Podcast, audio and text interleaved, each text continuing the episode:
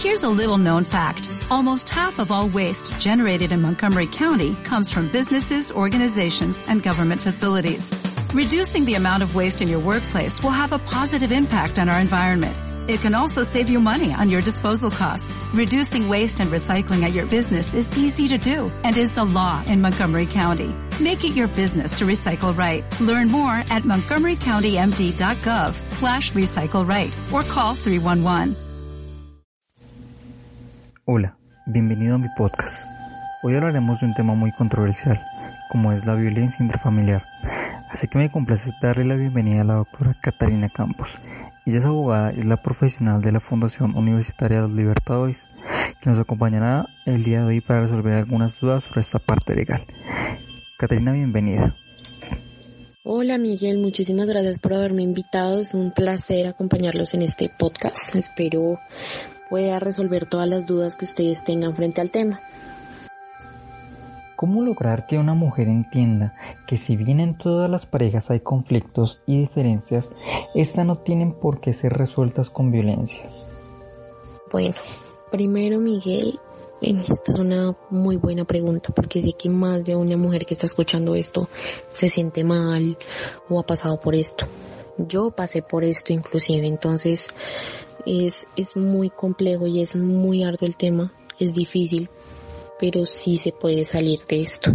Bueno, primero la mujer debe entender que hay un problema, no que ella sea el problema. La mayoría de las mujeres que pasan por una situación de violencia piensan que el problema de la violencia son las actuaciones que ellas tuvieron frente a algún tema. Piensan que ellas merecen ese trato precisamente por alguna actitud o algún comentario. Entonces empiezan a especular y a sentirse culpables por la agresión de las que ellas mismas son víctimas. La violencia no es solamente física, Miguel. Recordemos que también es, hay violencia psicológica, hay violencia económica. Entonces, si una mujer es víctima de algún tipo de violencia, lo mejor que pueden hacer es buscar ayuda. Alguna de ellas bueno, la mayoría creería yo de esas mujeres son personas que tienen hijos. Entonces piensan que por el hecho de tener hijos deben aguantar este tipo de violencia y la realidad es que no. Primero la afectación para ellas es muy grave. La afectación psicológica es, es muy compleja. Segundo, la autoestima que genera este tipo de violencia es dañina. La autoestima que ellas generan, una persona violentada, una mujer violentada, es una autoestima tan baja tan baja, es, muy, muy complejo. Aparte, tienen, ellos piensan que sus hijos se van a ver afectados por una separación y no, todo lo contrario, Miguel. Recordemos que, que cuando hay una mujer víctima de violencia, los hijos pueden ser los más afectados. O sea, los hijos pueden crecer con la misma violencia, el crecimiento psicológico se va a ver afectado, ahí es cuando comienzan a haber niños que son alejados de todo el mundo, que socialmente no son muy compatibles con otros niños, inclusive llegan a ser violentos. Eso es muy muy complejo la verdad. Entonces, en vez de ayudar a sus hijos lo que están haciendo es perjudicarlos. Entonces, la verdad, si ven a su pareja de una manera violenta en su vida cotidiana, busquen ayuda, que voy a esto, a este punto. Si ustedes ven que su pareja es violenta con ustedes, con otra familia, con los amigos, o sea que es violenta en su vida cotidiana es porque esa persona realmente tiene un problema. Entonces puede hablarlo con esa persona y decir busquemos ayuda. El que quiere puede. El que quiere puede. Y si esa persona realmente quiere seguir con su familia y puede cambiar y quiere cambiar, ustedes pueden ayudarle. Pero en este caso donde hay personas o hombres que son bastante violentos, que llegan a los golpes, que consumen alcohol, lo mejor que ustedes pueden hacer es denunciar.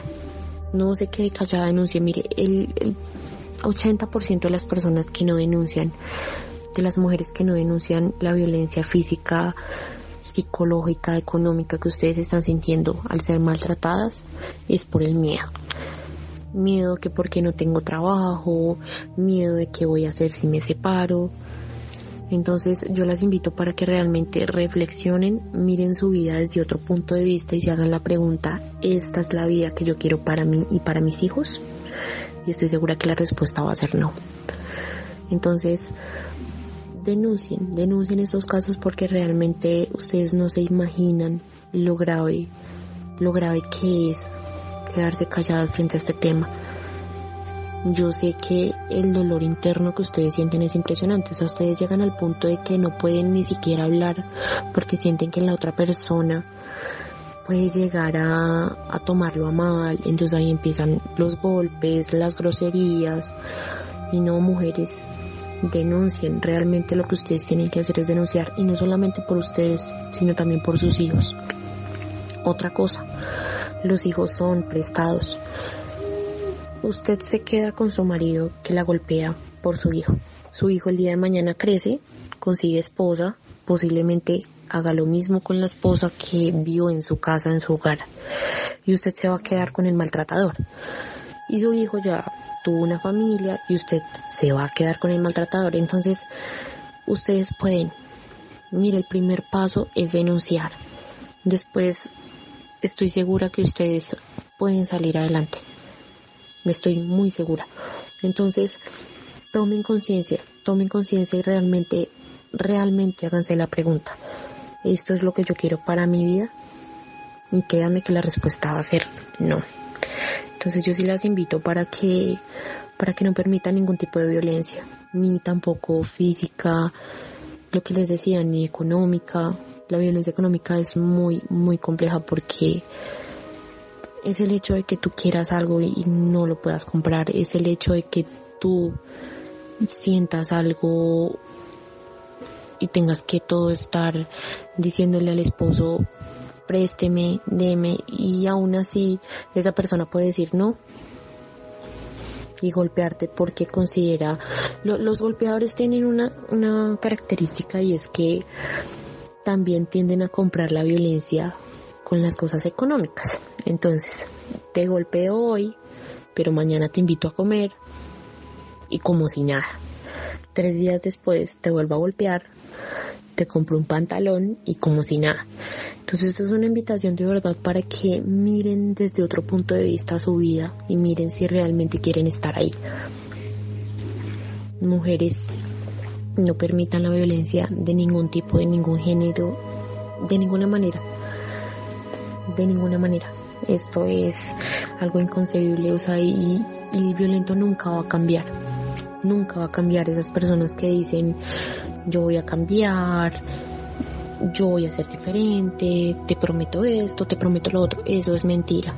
Eso es mentira y ustedes siempre se van a quedar en un círculo, como dicen por ahí, círculo vicioso. Entonces, sí las invito para que denuncien, para que terminen con esas relaciones tóxicas que llaman por ahí y para que no permitan que nadie, nadie vulnere los derechos que ustedes tienen. Nadie las humille, nadie las trate mal porque ustedes son personas bonitas. Son personas que valen la pena.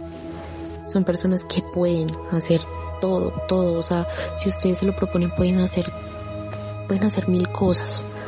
Luchen por ustedes, luchen por sus hijos y no permitan la violencia.